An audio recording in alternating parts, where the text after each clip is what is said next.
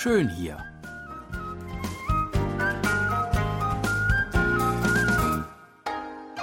Ausflugstipps für Korea mit Jan Dirks.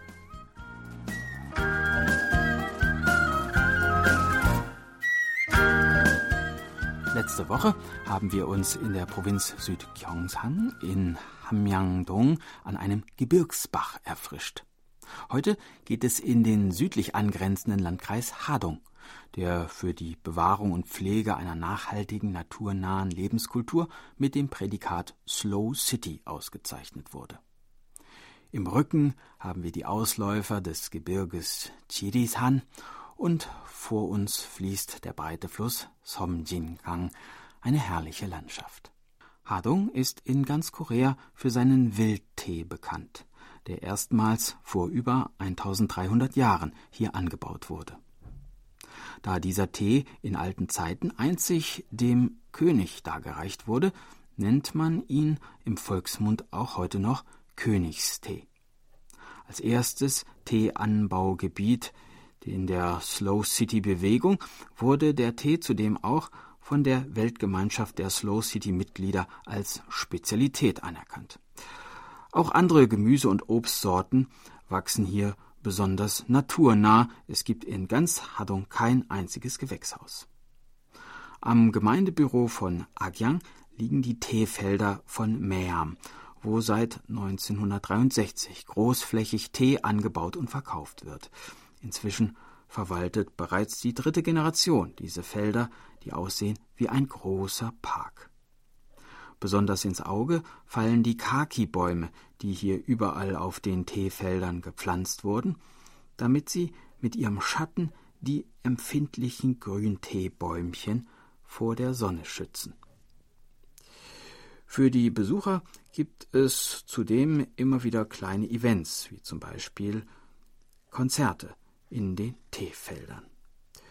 Der sogenannte unbemannte Teeladen erlaubt es den Besuchern für eine einheitliche Gebühr von 2000 Won ihren Tee so zu kochen, wie sie es gerne möchten.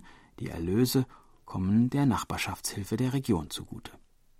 Ebenso sehenswert ist auch das Teemuseum in einem alten Anwesen aus der Kolonialzeit, in dem man an die 100 Teeschalen sehen kann, deren Herstellung bis in die Zeit der drei Reiche zurückreicht. Der allererste grüne Tee Koreas soll, wie eine Steleninschrift bezeugt, im Tempel Sangesa angebaut worden sein. Wie so viele Städten wurde auch dieser Tempel, der ursprünglich im Jahr 723 gegründet wurde, bei der japanischen Invasion Ende des 16. Jahrhunderts zerstört. Der heutige Tempel wurde aber bereits im Jahre 1632 wieder aufgebaut und von der Regierung als historischer Schatz Nummer 500 registriert. An seiner Architektur lässt sich der Stil der mittleren Choson-Dynastie nachverfolgen. Zwischen den einzelnen Bereichen des Tempels fließen kleine Wasserläufe und die Gebäude fügen sich harmonisch in die Topographie des Ortes. Nicht umsonst gilt Sangesa daher als einer der schönsten Tempel Koreas. Nicht weit vom Tempel entfernt liegt der Ort Hage. Man sieht diesem kleinen Provinznest nicht gleich an, dass es sich hierbei früher um einen der bedeutsamsten Orte Koreas gehandelt hat. Bis zur Unabhängigkeit Koreas war der hiesige Markt im Grenzgebiet der beiden Provinzen Cholanamdo und Gyeongsangbuk-do, zwei recht unterschiedlichen und einander nicht immer freundlich gesonnenen Regionen Koreas, einer der fünf bedeutsamsten Märkte des ganzen Landes. Von den großen Ausmaßen dieses Warenumschlagplatzes ist heute nicht mehr viel zu sehen, aber man hat den Markt neu gestaltet und sich bemüht, das Gefühl traditioneller Marktatmosphäre wieder auferstehen zu lassen. Hier können ganz gewöhnliche Lebensmittel, regionale Spezialitäten, natürlich auch grüner Tee und Kunsthandwerk zu vernünftigen Preisen erworben werden.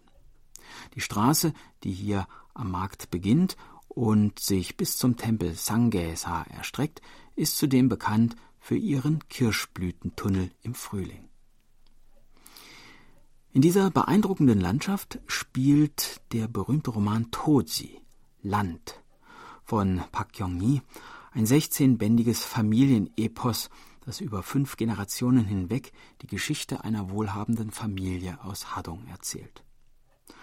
Das im Roman beschriebene Anwesen der Familie Che wurde anhand der Beschreibungen aus dem Buch oberhalb der Reisfelder des Dörfchens Pyongsari exakt nachgebildet.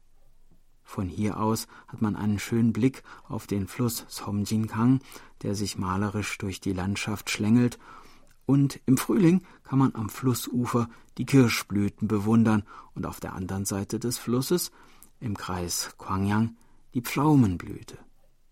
Im Oktober findet auf dem Anwesen der Familie Che auch das große Toji Kulturfest statt. Wer sich nach Hadong aufmacht, um sich hier zu entspannen, sollte also ruhig ein Buch im Gepäck haben.